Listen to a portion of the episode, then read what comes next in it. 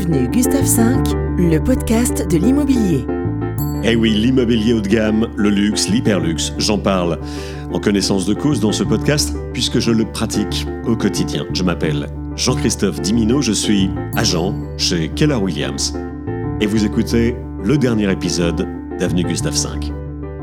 Jean-Christophe Dimino, Avenue Gustave V. Ma sélection pour commencer direction New York et le quartier de Soho, l'antenne new-yorkaise de Keller Williams propose une ancienne résidence d'artistes transformée en boutique hôtel il y a 10 ans, un immeuble historique de briques rouges datant de 1825 situé à l'angle de Broome et de Crosby Street si vous voyez. Les propriétaires sont français. Il y a 7500 mètres carrés, un restaurant, une boutique, un patio, un rooftop, prix de vente 20 millions de dollars. Photos et infos sur mon blog avenuegustave5.com. Les pieds dans l'eau au Cap de Nice, ça vous dirait plutôt? Eh bien, mon agence Keller Williams Massena commercialise une villa californienne de 286 mètres carrés en contrebas du quartier qu'on appelle le Montboron. Donc on est vraiment là, au bord de la mer, avec accès privatif à la Méditerranée. C'est ma collègue Delel Benabed qui a le mandat. Je vous mets la vidéo sur le blog. 5 390 000 euros, ça vous intéresse? Vous m'appelez quand même. Et puis j'ai aussi euh, ce qu'on appelle du off-market, des biens en vente sous le manteau, si vous voulez, de manière confidentielle. Dernier étage à Nice avec immense terrasse à 835 000 euros, ou alors propriété de 500 mètres carrés près de Mougins à 2 350 000. Vous êtes acheteur, vous êtes vendeur. Il faut vraiment qu'on se parle. Hein. Contactez-moi. Avenue Gustave V, les news de l'immobilier. L'immobilier haut de gamme. Voilà, ce segment de marché est-il vraiment insubmersible? Moi, je vous dirais que oui, a priori, avec euh, quelques réserves, quelques nuances. L'important, en résumé, c'est toujours comme ça. Il y en a trois. Euh, trois critères, c'est l'adresse, l'adresse et l'adresse. Mais pour vous faire une opinion, eh bien, je vous recommande un excellent dossier publié dans le journal Les Échos, intitulé Le renouveau de l'immobilier de luxe. C'est disponible en ligne. Les exigences des acheteurs, les villes les plus prisées, les types de biens qui s'arrachent, c'est plutôt bien fait. Mais ah oui, parce qu'il y a un mais. un journaliste de presse écrite, fut-il bien renseigné, ne remplacera jamais l'expertise d'un agent spécialisé qui travaille sur le terrain. Et vous voyez euh, où je veux en venir, puisqu'avec moi, vous avez le combo parfait, agent et journaliste, enfin ancien. Voilà.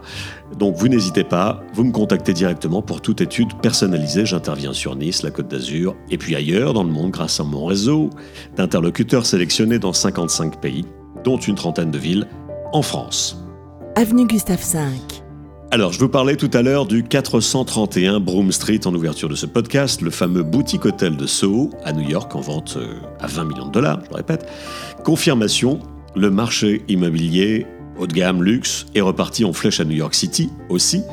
Et l'offre là-bas ne peut qu'augmenter grâce à la transformation progressive de bureaux en logements. Je vous invite à regarder ce qui se passe du côté du One Wall Street, célèbre immeuble situé au cœur du Financial District de, Manhattan, à l'angle de Broadway et de Wall Street, face à Trinity Church. Sa façade en pierre calcaire ondule comme un rideau de théâtre, euh, selon le souhait de l'architecte Ralph Walker intronisé architecte du siècle, s'il vous plaît, par le New York Times. Donc, le One Wall Street, building art déco de 56 étages qui culmine à 200 mètres, fut construit entre 1929 et 1931.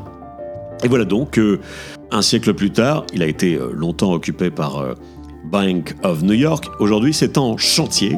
C'est la plus grosse opération actuelle de transformation de bureaux en logement à New York, peut-être même dans le monde.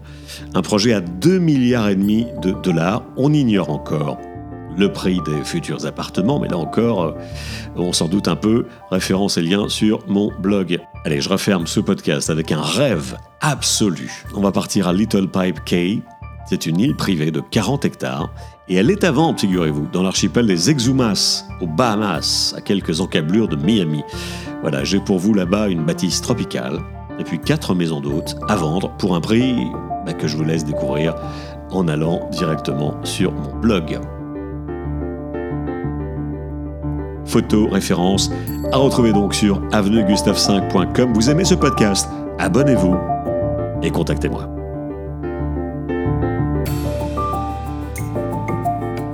Avenue Gustave V. le podcast de l'immobilier.